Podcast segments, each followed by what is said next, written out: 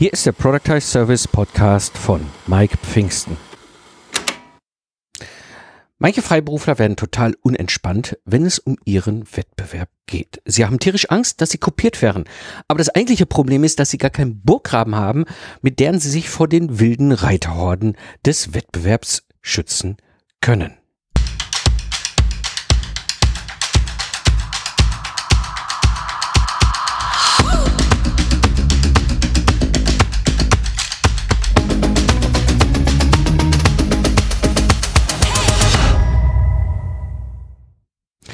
Hallo Independent Professionals, am Mikrofon ist wieder Mike Pfingsten, dein Mentor und Gründer der Proctor Service Mastermind. Ich zeige dir, wie du mit einem Proctor Service aus dem freiberuflichen Zeit gegen Geld Hamsterrad aussteigst, ohne dabei auf dein bisheriges Einkommen zu verzichten, damit du wieder Zeit hast für die wichtigen Dinge im Leben.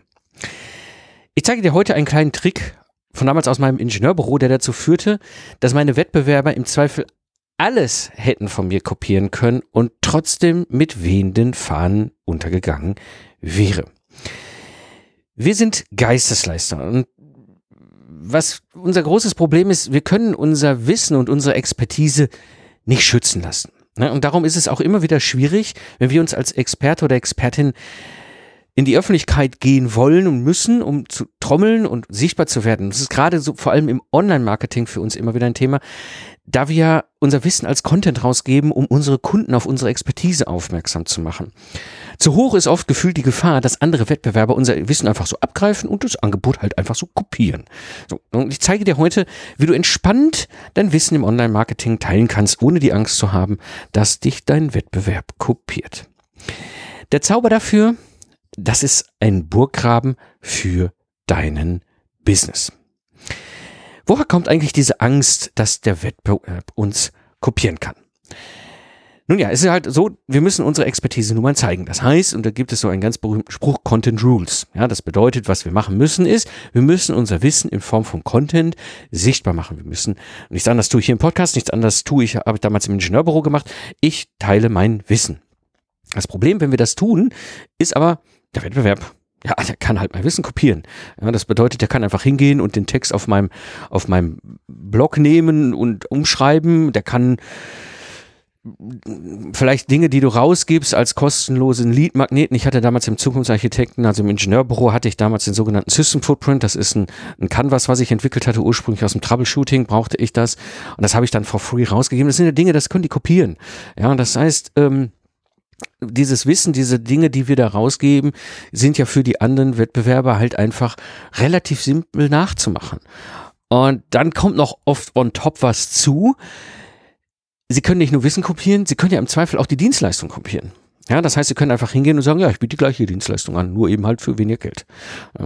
Und damit kommen wir zu einem ganz weiteren wichtigen Faktor. Wir sind oft Solo-Shows. Ja, das heißt, unsere Wettbewerber sind unter Umständen groß. Ja, bei mir damals im Ingenieurbüro war das so, ich war eine Soloshow, da gibt es große, mehrere tausend Mitarbeiter, große Ingenieurdienstleister. Das sind schon fast Konzerne. Ja, und ich fahre so mit meinem kleinen One-Man-Show Ingenieurbüro halt dann im Online durch die Gegend und die, die sind groß, da kann ich nicht so oben gegen anstinken, wenn die da anfangen, irgendwas zu kopieren. Ja, klar, kann ich jetzt einen Rechtsanwalt einschalten, da kann man sich streiten, vielleicht kriege ich auch recht, aber weißt du, das sind, das sind große Firmen und vor allem, sie haben einen, einen weiteren Faktor, sie sind nicht nur groß, sie haben auch mehr Geld. Ja, wenn wir als Soloshow sechsstellig unterwegs sind, das ist nicht ganz unüblich für uns, aber ich habe jetzt hier auch nicht unendlich viele Goldbarren in irgendwelchen Piratenschatzkisten rumliegen, die ich einfach aufs Online-Marketing schmeiße oder was auch immer schmeiße. Ne, ich habe einfach irgendwann nur begrenzt Budget für das, was ich hier tue und treibe. Das ist gerade ein großes Thema, wenn wir Soloshows sind. Und ich kann das sehr gut verstehen, dass daher auch eine gewisse Angst kommt, dass unser Wettbewerb uns kopieren kann. Nicht die andere nächste Soloshow, die kann das auch. Aber wenn das vor allem große Wettbewerber sind, die im Markt sich tummeln. Und das bringt mich zum Punkt, warum ist eigentlich so ein Burggraben für uns so unglaublich wichtig?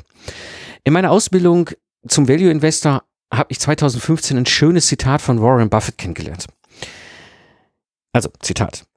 Aber die meiste Zeit, wenn du ein wunderbares Schloss hast, gibt es Leute da draußen, die versuchen werden, es anzugreifen und es dir wegzunehmen.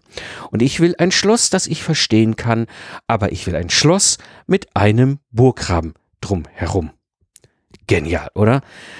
Aber gehen wir mal so auf einzelne Aspekte des Zitates ein. Den ersten Aspekt, den ich total spannend finde, mal ein bisschen weiter reinzugehen, ist der Punkt im Zitat. Aber die meiste Zeit, wenn du ein wunderbares Schloss hast, gibt es da draußen Leute, die versuchen werden, es anzugreifen und es dir wegzunehmen. wegzunehmen. Ha, okay. Also wir scheinen ja jetzt irgendwie nicht ganz alleine zu sein mit der Angst. Warren Buffett, ich meine, das ist einer der größten bekannten Investoren der Welt der scheint diese Angst auch zu haben. Ja, wenn der in irgendwas investiert, möchte er auch nicht, dass diese Firma, die er da kauft, plötzlich von irgendwelchen wilden Reiterhorden äh, angegriffen und weggenommen wird. Ja, also, okay, wir können schon mal einen Haken dran machen an den Punkt, wir sind nicht alleine. Ja, und Warren Buffett hat das Thema auch. Jetzt gibt es aber einen zweiten Teil, und den finde ich spannend, zweiten Aspekt hier in diesem Zitat. Und ich will ein Schloss, das ich verstehen kann. Hier kommt für mich ein Product as Service ins Spiel, weil das ist für mich der große Unterschied zwischen einer individuellen Dienstleistung und einem Product as Service. Bei der individuellen Dienstleistung, wie ich es ja früher, ganz früher im Ingenieurbüro auch hatte, ja, das heißt, wir machen das Ganze auf Stundensatzbasis, ja, dann haben wir das Zeit gegen Geld Thema, ja, dann haben wir, das Ganze ist irgendwie auch immer unplanbar. Wir versuchen dann irgendwelche Stundenkontingente dem Kunden ins Angebot zu schreiben und hinterher abzurechnen und gegebenenfalls passt und dann passt es nicht und, und, und dann wird es oft auch, auch komplex, die ganze Kommunikation mit dem Kunden wird manchmal komplex, ja, wie dann am Ende das Ergebnis rauskommt, ist dann manchmal auch nicht ganz klar und das ist komplex, also du merkst schon so eine individuelle Dienstleistung, ich kann da von reden, ich habe das sieben Jahre lang in meinem Ingenieurbüro gehabt, von 2005 bis 2012, 13 rum, ah, ja, es ist komplex, alles. So, dann kam ich ja mit der Zeit auf den Project Service bei mir im Ingenieurbüro und plötzlich hast du den Festpreis, plötzlich hast du es planbar, plötzlich wird es einfach. Und das ist, glaube ich, auch der entscheidende Punkt beim Project Service. Ich verstehe mein Schloss. Wenn du Project Service hast, verstehst du, was du machst. Du weißt, was für dich meisterliches Handwerk ist. Du weißt genau, was passieren muss, in welcher Reihenfolge passieren muss, damit genau das Ergebnis auch am Ende des Tages rauskommt. Das heißt, wir haben plötzlich ein Schloss, was wir verstehen können. Ja, und das bringt mich zu dem dritten Aspekt in diesem wunderschönen Zitat. Aber ich will ein Schloss mit einem Burggraben drumherum. Ja, und da, genau das wollen wir auch. Die Frage ist halt nur, wie? Und das bringt mich zu den fünfeinhalb Burggräben, die es da so gibt. Also die sogenannten Modes, das ist der englische Begriff für Burggraben. Ja, das ist der sogenannte Brand Mode. Das heißt, du bist in einer Form eine Marke, du bist bekannt für das Thema. Ich war damals Mr. Lastenheft. Ja, es gibt einen zweiten Aspekt, das ist ein Secret Mode. Das heißt, du hast ein Geschäftsgeheimnis, wie beispielsweise dein meisterliches Handwerk, was du äh, im Grunde hast. Also du hast irgendein Geheimnis, was andere so ohne weiteres nicht nachmachen können. Dann gibt es einen sogenannten Toll Bridge Mode, ne, also Wegezoll, sprich an dir kommen sie nicht vorbei, wenn sie ihr Problem lösen wollen. Dann gibt es einen sogenannten Switching Mode, das heißt, für den Kunden ist es unglaublich zeitlich oder finanziell aufwendig, von dir zum Wettbewerb wegzuwechseln. Ja. Es gibt einen sogenannten Price Mode, also du kannst immer den günstigsten Preis anbieten. Ja, das heißt, dein Wettbewerb wird es nie schaffen, dich über eine Preisschlacht aus dem Markt rauszudrängen. Und es gibt den sogenannten deswegen fünfeinhalb, weil das waren ja jetzt fünf. Ja, es gibt den einhalb, das ist das, was wir im Online haben, was wir gerade im Online-Business äh, halt sehr gut nutzen können, im B2B, das ist der sogenannte Network Mode. Das heißt, wir können ein virtuelles, vernetztes Unternehmen aufbauen mit äh, Menschen, die miteinander weltweit zusammenarbeiten. Wie die alle so funktionieren und wie das alles im Detail auch mit einem Product as Service einbauen kannst und so weiter, das erkläre ich natürlich dann alles in der Product as Service Mastermind in der Roadmap. Und wenn du noch nicht dabei bist, dann solltest du vielleicht melden. Interessant ist nämlich, du kannst das ganz bewusst steuern, wie du das in deinem Progress Service einsetzt. Ich will aber heute speziell auf einen Burggraben eingehen, der am allermeisten missverstanden wird. Und das ist der sogenannte Secret Mode. Der Secret Mode ist so im klassischen wie ich es auch früher aus meinem eigenen Ingenieur kannte, als ich meine individuelle Dienstleistung habe, du versuchst ja dein Wissen irgendwie geheim zu halten. Also du willst ja jetzt nicht alles rausgeben. Ja, du lüftest so ein bisschen äh, die Bettdecke und sagst so, komm, guck mal hier, ja, guck, schon schick, ja, was ich habe, aber ein bisschen nicht so viel Wissen rausgeben. Es könnte ja sein, dass der Wettbewerb das äh, ähm, äh, klaut. Also ne, denken wir, Secret Mode ist Wissen geheim halten. Ja? Oder Prozess geheim halten. Also ich zeige nicht meinen Product as Service anderen. Ja, ich rede auch nicht der anderen drüber. Besser, ich habe den geheim gehalten, dann wissen die anderen nicht, was ich mache. Ja, wie, und dann können sie mir das auch nicht kopieren. Aber das ist genau diese beiden Faktoren. Wissen geheim halten oder Prozess gehalten. Das ist genau das falsche Verständnis vom Secret Mode. Es gibt nämlich einen ganz anderen, einen echten Secret Mode. den jeder von euch bauen kann, vor allem wenn ihr einen Productized Service habt, das ist Audience und Avatar. Was heißt das? Audience und Avatar, oder ich rede ja auch hier schon seit Jahren im Podcast immer um, um, um die eine Person, das eine Problem und die eine Lösung. Audience und Avatars ist diese eine Person, dieser eine Mensch, über den wir nachdenken, für den wir unsere Dienstleistung aus, ausrichten. Ja, das heißt, wenn wir über dieses Thema nachdenken, dann ist es spannend herauszufinden oder zu sehen und zu wissen, 90 Prozent da draußen der anderen Unternehmen, der anderen Selbstständigen beschäftigen sich primär zuerst mit der Lösung, nicht mit der Person. Ja, das heißt, sie fangen hinten an, das Pferd aufzu, äh, aufzuzäumen, was in der Regel schief geht. Ja, wir kennen das. Also Startups ist das ein klassisches Modell. Wir machen erstmal eine Lösung, dann suchen wir mal einen Kunden, der, der die kaufen will. Ja, aber nur zehn Prozent beschäftigen sich primär mit der Person und dann auch mit dem Problem dieser Person. Das heißt, im Ergebnis, diese 90 Prozent, die haben kein tieferes Verständnis über ihre Kunden. Und genau hier setzt dein Secret Mode an. Jetzt können sie alles kopieren von dir. Ja, sie kennen aber diesen Menschen nicht. Und das Ergebnis ist, sie werden schlicht scheitern, weil sie nicht verstehen, warum diese Menschen so ticken, wie sie ticken. Das heißt, wenn sie alles kopiert hätten von mir damals, hätten sie trotzdem mit wehenden Fahnen, äh, wären sie gescheitert. Der Punkt ist, du aber, du bist diese 10% und du weißt, wie du deinen Zielkunden richtig ansprichst. Und das ist ein ganz mächtiges Secret. Machen wir das mal ein bisschen konkreter am Beispiel von meinem Project Service von damals im Lastenheft erstellen, was ich im Ingenieurbüro habe. Also Lastenhefte und Lastenheft erstellen, das ist jetzt erstmal per se keine Raketenwissenschaft. Das ist gutes Handwerk, was wir als Systemingenieure machen müssen und es ist am Ende des Tages nun mal auch ein Prozess. Das heißt, wir definieren in diesem Prozess gutes Handwerk. Und nehmen wir mal einen konkreten Wettbewerber damals, ja, die Firma Bertrand. Die Firma Bertrand ist ein großer Ingenieurdienstleister, einer der größten hier in Deutschland. Es gibt so Top Ten äh, in Europa, da gehören die mit dazu. Ganz bekannter, äh, großer äh, Wettbewerber. Ja, was war mein Problem? Ja, was, die können den Content klauen. Das ist jetzt kein Thema. Alles, was ich im Podcast erzähle, alles, was ich irgendwo in Vorträgen erzähle und so weiter, da könnten dann Mitarbeiterinnen und Mitarbeiter vom Wettbewerb dran sitzen und die können das alles abschreiben und alles äh, dann als ihr eigenes rausgeben. Auch den Prozess meines Project Service im Zweifel könnten sie auch klauen. Ja, also die könnten den Content klauen, sie könnten aber auch den Prozess klauen. Und vor allem, sie haben Geld. Weißt du, sie könnten dann auch noch hingehen und eine Marketingkampagne durchhauen und gegen mich so richtig anstinkern.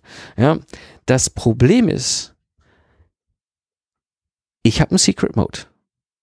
Ich kenne meine Audience, ich kenne meinen Avatar, ich weiß, wie da gegenüber der Entwicklungsleiter, die Entwicklungsleiterin tickt bei diesem Maschinenbau, Mittelständler, was für, was für Dinge der hat, der sich oder sie sich mit beschäftigen, was nachts wach hält. Ja, was, was, was, wie auch unter Umständen über drei Ecken manchmal das läuft, dass eine Beauftragung funktioniert. Ich kenne diese Person unglaublich gut, weil ich mich über Jahre immer und immer und immer und immer weiter damit beschäftigt habe. Und das Ergebnis ist, ich kann das Problem in der Sprache meiner Zielgruppe formulieren. Das heißt, ich mache kein Bullshit-Bingo. Das ist nämlich der große Unterschied, den dann so einer macht, so ein Wettbewerber, der deinen Content klaut, der deinen Prozess klaut und dann möglicherweise auch ein bisschen Geld hat, um dann gegen dich richtig zu trommeln. Die machen dann Bullshit-Bingo draus. das kennen wir alle. Im B2B Bullshit-Bingo ist das meistbekannte Ding ever. Ja? Wenn du aber das Problem in ihrer Sprache formulieren kannst, machst du kein Bullshit-Bingo. Und das ist das, was dich unterscheidet. Und die menschliche Reaktion ist, wenn der eigentlich besser das Problem formulieren kann als ich, dann muss der eigentlich zwangsläufig auch die Lösung haben. Und dann ist für die Kunden immer klar, da steht ein kleiner Mike Pfingsten, da steht ein riesengroßer Ingenieurdienstleister. Der Ingenieurdienstleister macht Bullshit-Bingo mit dem gleichen Content und Prozess. Ich formuliere aber ganz simpel genau den Gedanken der Kunden. Ich kann mich hineinversetzen, ich kann mich hineinfühlen, wie sie denken, wie sie ticken, wie ihr Alltag aussieht, wie ihre Probleme aussieht, was sie nachtwach sind und so weiter. Und dann geht der Kunde hin und sagt so, ich glaube, der Pfingsten, der hat auch die Lösung. Ja, ich kaufe das Lastenheft doch lieber mal bei dem.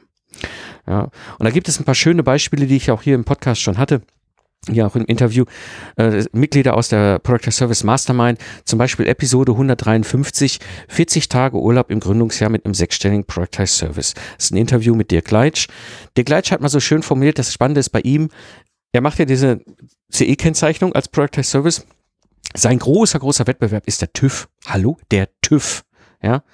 Und er hat Kunden, die sagen, ähm, ja, okay, der TÜV hat auch ein Angebot, der könnte das auch, aber der Herr Leitsch, ich habe da, hab das Gefühl, der Herr Leitsch versteht mich. Ha, wir geben einfach lieber doch mal den Auftrag dem Herrn Leitsch. Ne? Ganz, ganz klares äh, äh, Signal dafür, dass Dirk unglaublich gut verstanden hat. Der hat sich damit beschäftigt. Er gehört zu diesen zehn Prozent, die sich damit auseinandergesetzt haben, wie ihr Audience funktioniert, wie ihr Avatar funktioniert, wie die Menschen ticken, die sie da adressieren. Weiteres Beispiel, Episode 191, Social Selling mit LinkedIn, ein Interview mit Professor Dr. Philipp Schmidt. Der kommt ja aus dem Bereich Marketing im Maschinenbau und hat gerade das LinkedIn-Thema für sich äh, im Grunde im, im, im B2B, im Product as Service, wo er oder halt Maschinenbau äh, Firmen hilft, dieses ganze Thema Online-Marketing, vor allem mit LinkedIn, um, um halt so, ne, das sind ja langlaufende Akquise-Prozesse, dass die das richtig einsetzen. Das ist ein Product as Service, den er hat. Und beim, beim, beim Philipp ist das genauso. Der Philipp hat sich lange, lange, lange tief intensiv damit beschäftigt, wie tickt diese Audience, wie tickt dieser Avatar, wie tickt diese Person, dieser Mensch, den ich dort adressiere adressiere mit meiner Dienstleistung, den ich da ansprechen will. Ja, und genau so ist es auch. Da, der setzt sich total ab, was das ganze Thema ist von anderen Kunden, sagen so, ah, okay, äh, Herr Schmidt, ich glaube, Sie verstehen uns. Ach, dann geben wir Ihnen doch lieber den Auftrag. Ja. Anderes Beispiel habe ich auch hier schon äh, mehrmals erwähnt, Benjamin und Fabian mit ihrem SEO-Konzept. Die haben ganz genau verstanden, wie ihre Kunden ticken, wie ihre Audience funktioniert, wie ihr Avatar funktioniert, wie ihre Zielgruppe funktioniert, diese, diese Marketing-Manager, ne, die äh, Marketing-Verantwortlichen in diesen mittelständischen Unternehmen, wo, wo sie genau diese Sprache auch nutzen und die genau adressieren. Und ich weiß aus, aus Gesprächen mit Benjamin, dass er mal irgendwann sagte, also Kunden, erzählte, dass Kunden von ihm sagten, ja, äh, Herr O'Daniel ist ja ganz schön. Äh, also wir haben noch ein paar andere äh, Angebote angefragt von anderen Agenturen. Sie waren die teuerste, aber trotzdem nehmen wir sie. Und dann siehst du die Macht die es hat, wenn du dich damit beschäftigst. Und das ist mein Appell an dich. Geh jetzt deinen Burggraben an, geh jetzt dein Secret Not an, geh jetzt genau diese eine Person, ein Problemthematik an und sei diese zehn Prozent. Ja, bau dir diesen Burggraben. Ich weiß, das ist aufwendig. Ich weiß, aber auch es ist eine Investition und ich kann dir aus zehn Jahren mit meinem Ingenieurbüro damals schon berichten. Es lohnt sich. Es lohnt sich. Wenn du jemanden kennst, für den ein Podcast, ein, der Podcast hier einen wertvollen Input darstellt, dann würde ich mich natürlich freuen, wenn du ihn weiterempfiehlst. Das war die heutige Episode im Productize Service Podcast. Ich bin Mike Pfingsten und ich danke dir fürs Zuhören. Lach viel und hab viel Spaß, was auch immer du gerade machst. Und so sage ich Tschüss und bis zum nächsten Mal.